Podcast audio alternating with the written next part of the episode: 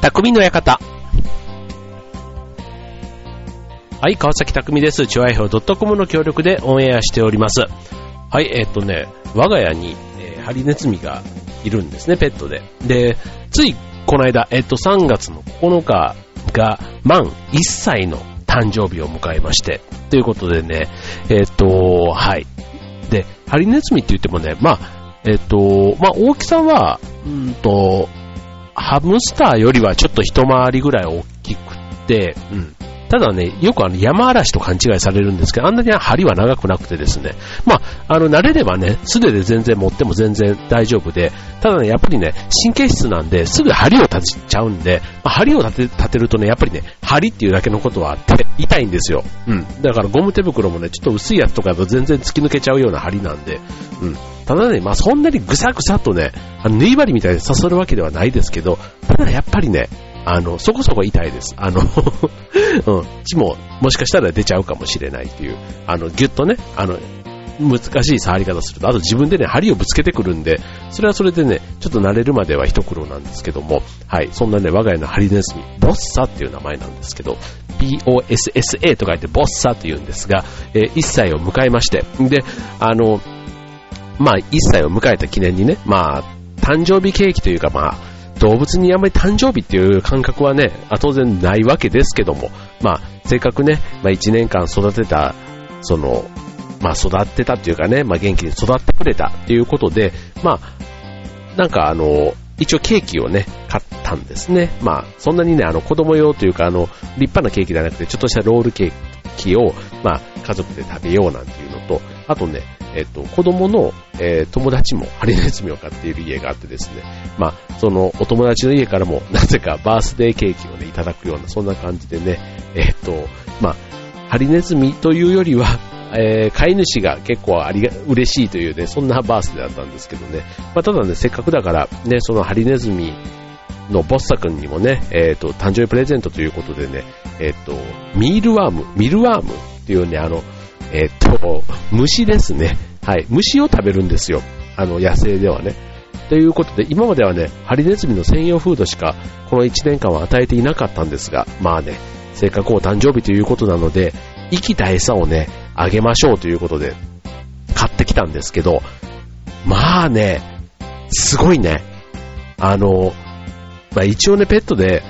あの、ちっちゃい頃から生まれた後、赤ちゃんで、まあ、引き取ってから飼っているから、本当にね、まあ、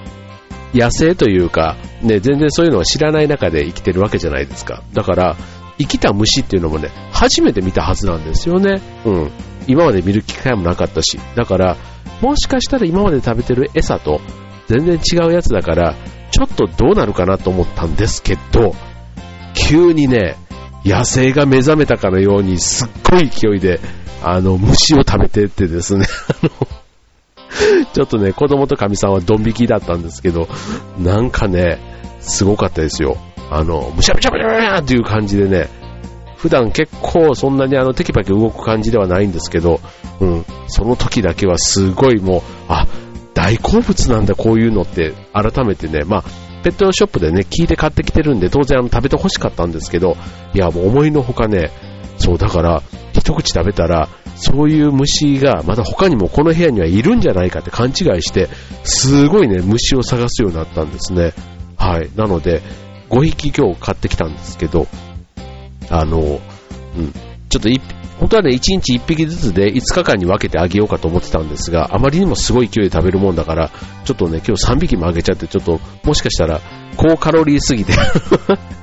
ちょっと贅沢になったらどうしようかなとかね、うん、思ったんで、まあちょっと、あの、今日は今日でね、まあちょっとお誕生日ということで、ちょっとね、えー、そういうのをあげたんですけども、あの、まあ、いきなりね、ちょっとハリネズミの虫の話をしながら今日は何の話をしようかなと思っているんですけども、あの、その後ね、僕はちょっとあの、ご飯を食べてたんですけども、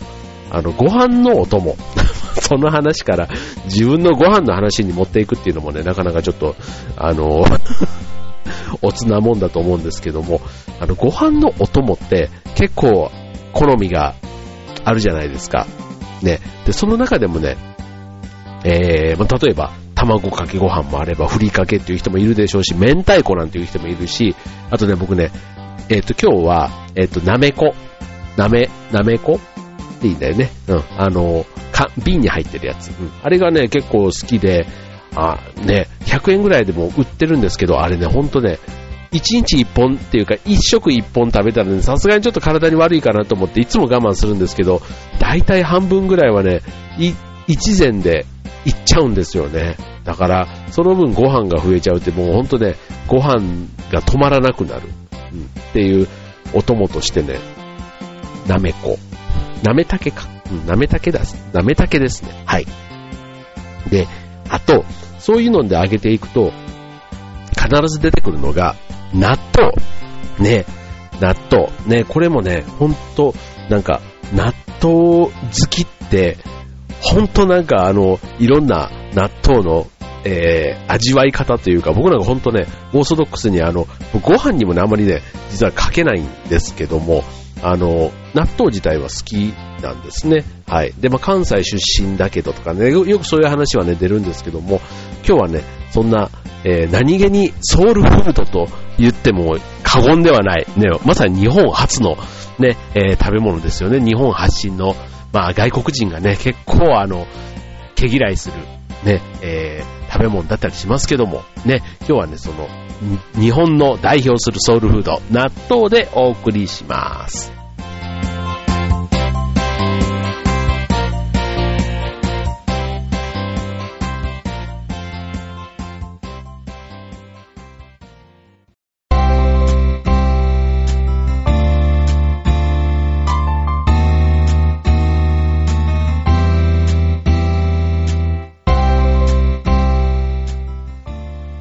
はい、ということで、えー、納豆ということなんですけどね、あの、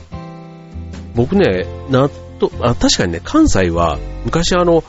嫌いというよりは売ってなかったんですよね、そもそも。うん。だから、なんか関西の人が一般的に納豆嫌いというか、あの、別にそんなことはなくって、うん。たただ売ってなかったから食べる機会がなくって、ただ、やっぱりね、最初のとっつき、憎さというか、そこはあるのかなっていう気はしますよね。うん。だから僕はね、子供が生まれて、子供に最初納豆をあげるときって、うわ、なんか子供の味覚で、この味がね、こう、慣れた大人というか、ね、大人になって食べれる食べ物ってあるじゃないですか。例えば、昆布巻きとかね、なんか僕ね、そういう、要は大人系のやつって、子供にあげるときって子供の味覚にこれ合うのかななんていつも思いながら、あの、食べることがあったんですけども、この納豆もね、確か、あの、例に漏れずというか、ほんとこんなの、なんか、ね、どうなのかなと思ったらね、意外とね、普通に食べてましたね、ちっちゃい頃から。うん、だから、うん、普通の、なんちゅうの、先入観なく食べたら、意外と食べれるものなのかもしれないななんていうふうに思いましたけども、あの、好きな人、ね、ほんととことん好きな食べ物かなと思うんですけども、ただ、納豆のことをどこまで知ってるかって言われるとね、まあ、水戸の納豆が有名でとかね、あと、甘納豆って何？なんかね、納豆と甘納豆ってあるよね。とか、まあ、あと、まあ、ネバネバしてて、あと、ね、こう混ぜて、その栄養があってとかね、まあ、それぐらいまではね、まあ、健康食品のイメージがね、強い納豆だと思うんですけども、ちょっとね、納豆を掘り下げてみたいなと思うんですが、えっ、と、実はね、納豆学会なんていうものがあるんですね。これ、えっ、と、どういう団体が、えっ、と、主催でやられているのかというのが、あの、あるんですが、えっ、と、まあ、で、納豆について、えー、うん、な、どういう方だろう？納豆学会。ね、えっ、と、非営利団体で、えっ、と、研究者、製造製造者から一般の学生、会社員、主婦の皆さんまで納豆について語り、納豆好きもしくは、えー、納豆嫌いといったつながりで、納豆以外のことでも、えー、気軽に情報交換できる、ま要は納豆を通じて、通じて、えー、なんかこう、輪を広げて、あと、えー、知って、なんかちょっとね、人生を豊かにしようって、まあそういうことなのかな。うん。ナットワーク、納豆ワーク、うん。なんかそういうね、え、納豆をきっかけにね、輪を広げる、そういう学会ということで、いいですね。はい。で、この学会のホームページがね、実はあってですね、ちょっとうん、見てみたところ、いろいろね、納豆についてのあの、豆知識が出てるんですね。はい。まあ納豆って言ってもね、あの、いわゆるあの、ね、普通の、ま、納豆から引き割り納豆とかね、こういろいろありますけども、あの、納豆のね、まずね、えー、っと、一つ、よく、なんか一回ね、ちょっとふっと疑問に確かに僕も思ったことがあるんですけども、あの、納豆と豆腐、ね、豆腐っていうのって、豆に腐るって書くじゃないですか。うん。で、納豆はね、えっ、と、その脳の豆って書くから、なんか納豆って実は豆腐の方が、豆腐っていう漢字の方が、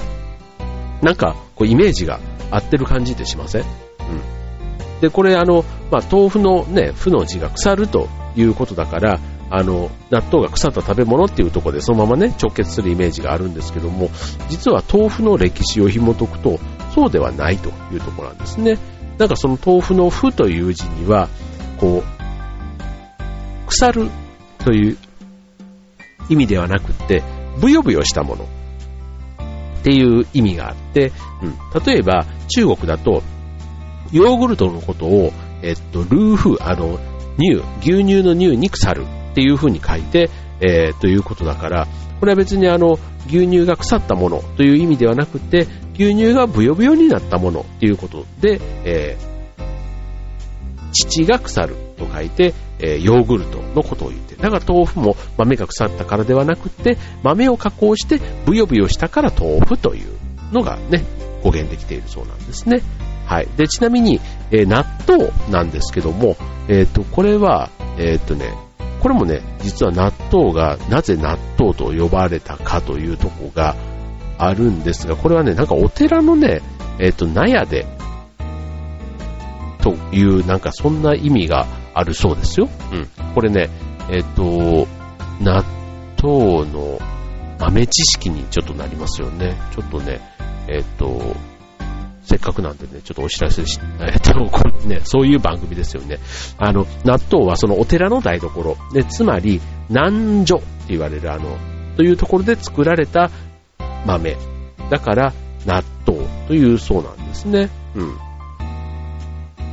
なんだそうです。はい。なので、全然その豆腐と納豆ね、実はあの言葉の由来というか、意味がちょっとね、違ってたというところもね、なるほどってうんちょっとね、納豆一つだけでもね、はい。じゃあ続いてね、もう少し納豆について掘り下げたいと思います。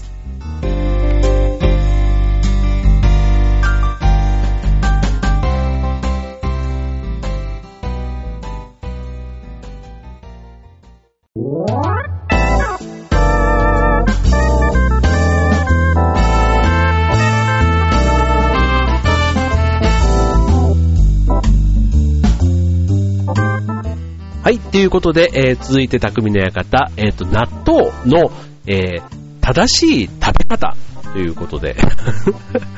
もうね、マニアックですよね。まあ、納豆の手順とでも言うんでしょうね。これもね、えー、納豆学会さんのね、ホームページの方に書かれているので、ちょっとご紹介したいと思うんですけども、えー、まず手順ですけども、パックを開けて中のシートを取ります。まあ、これね、えー、やりますよね。はい。で、シートは中央を挟むようにして持ち上げ、えー、糸がなくなるまでパックの両端にジグザグにつけます。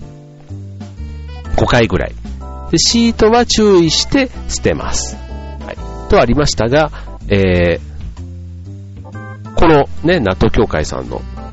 中では、えっ、と、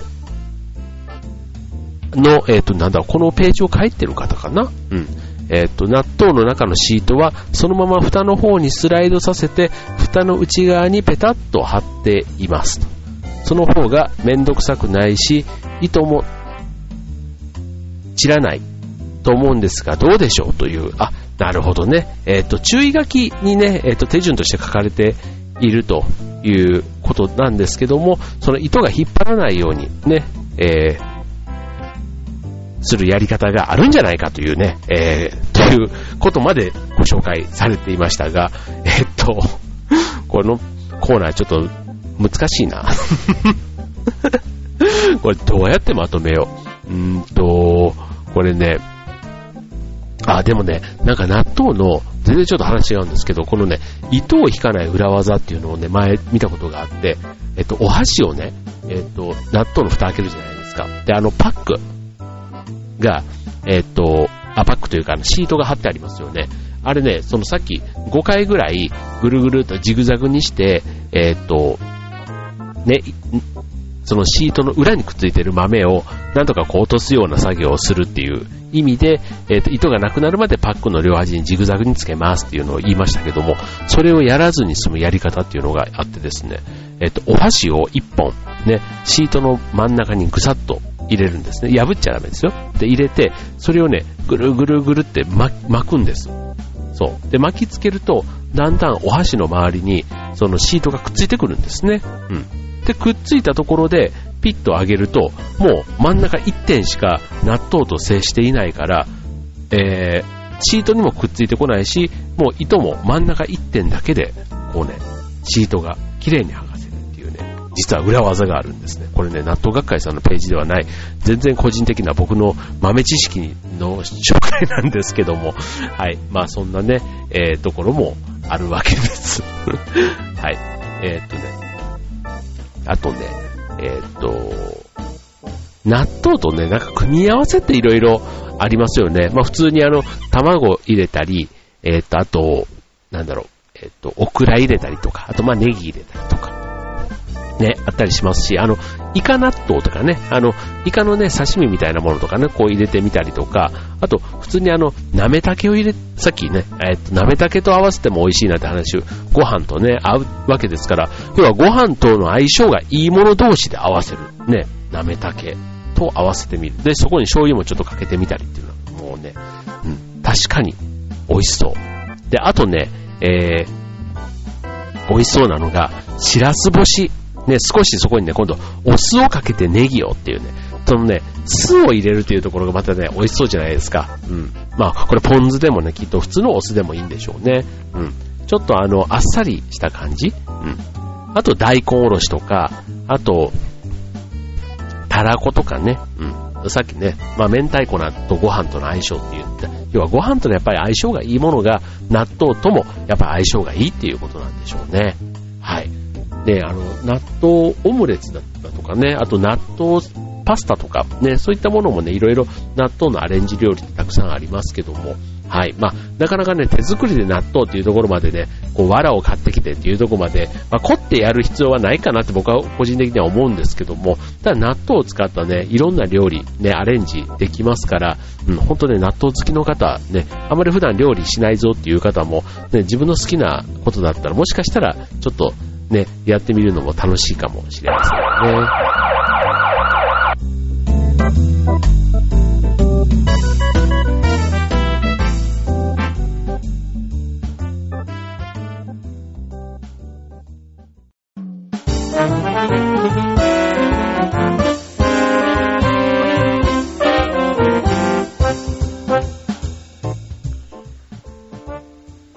ということで、えー、今週の匠の方、納豆ということでね、えっ、ー、と、まあ、納豆といえばね、やっぱりさっき、あの、触れました、水戸の納豆、ね、茨城県の水戸市、ね、なんかあの、水戸黄門とね、なんか関係あるのかなっていうか、その納豆とね、えー、なんかつながりがありそうなんですけども、実はなんか、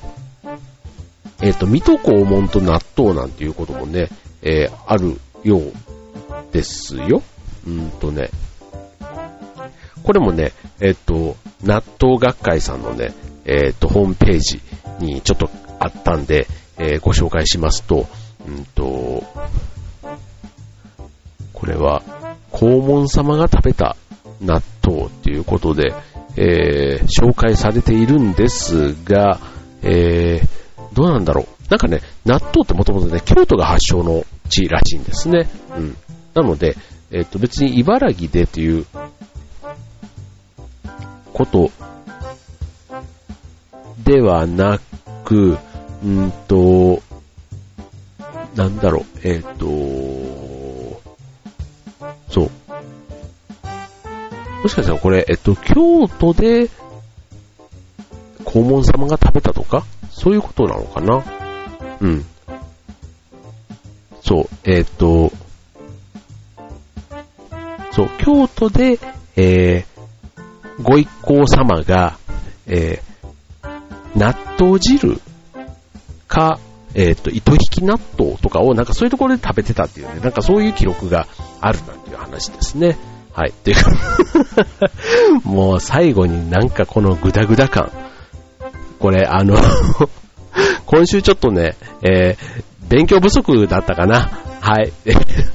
ちょっと納豆っていうテーマでね、えー、ちょっとチャレンジしてみたんですけども、途中でちょっとね、ネタが切れてしまいまして、えー、はい、納豆、ちょっとね、実は関東の方の方がね、納豆についてはいろいろ、こう、さらにね、ダイエットのこともあるぞとかね、なんかちょっとよくからいろいろ言われているんですけども、はい、あの、納豆にまつわる、えー、情報詳し、詳しいんじゃないかなと思いますけども、はい、えー、今日はね、納豆学会さんね、こういう学会さんがあるというところもね、面白いですし、まあ、ただね、これあの、本当に、えっ、ー、と、ね、ちょっとあの、趣味の感じでやられてるのかな？まあ、そういうね、納豆好きな人、そうじゃない人も含めて、納豆を中心に広がろうって、まあ、そういう方々のね、えー、ページもちょっと参考にして今日はね、ご紹介させていただきましたが、ね、えー、まあ、日本のね、まあ、納豆好きの方、ね、えっ、ー、と、例えば唐揚げとかだったらね、日本唐揚げ協会なんていうのがあるように、ね、えっ、ー、と、納豆なんかもね、納豆協会というか、ね、なんかそういう納豆好きの、ね、多分 mixi とかフェイスブックだとか、ね、ああいうところには、なんかちょっとしたコミュニティって絶対あるとは思うんですけども、はい。なんかそういうところでね、自分たちのその大好きなソウルフード、納豆についてね、えー、熱く語ってみるなんていうのもちょっと面白いかなって思いますよね。はい。僕もね、えっ、と、結構ね、誰にも理解されないそういうところに入り込むのって結構嫌いじゃないんですよ。うん。だから、えっと、まあ、納豆ではそうはならないんですけども、うんと、食べ物で言ったらなんだろうな。なんか、もう絶対これが好きみたいなのってないですか？なんか。うん。えっとね、僕はね、えっと、あ、でも、ブルーチーズとか、うん、すごい好きで、うん、なんかそういうのだけでも、なんかブルーチーズを使った、こう、あれこれみたいなことってね、ちょっとなんか詳しい方がいたらね、なんか逆にいろいろ教えてほしいなぁなんて思うんですけども、はい。まあ、納豆ね、バクと好きだけども、そんなに掘り下げたことがないぞっていう方、ね、ちょっとね、掘り下げてみるだけでもね、ちょっとした、あの、納豆通として、うん、みんなの注目を集めることができるかもしれませんね。はい、ということでね、えっ、と、ね、すっかりもうなんか、暖かくなって、急にちょっと夜はね、まだ寒いですけども、ね、いよいよなんか春のね、えー、季節と言いますか、うん、季節はね、もうすっかりなんか春が近づいてきたなという感じですけども、ただね、毎日あの黄砂とね、やっぱり花粉がきつくてね、目がかゆいですよね、外に出るのが。ね、本当にまだまだね、ちょっとそんな時期は続くかもしれませんけども、ね、あと1ヶ月後にはもう桜が咲いてるなんていうとね、もう、ああ、なんか、いよいよ冬が終わったなっていう感じもしますが、ね、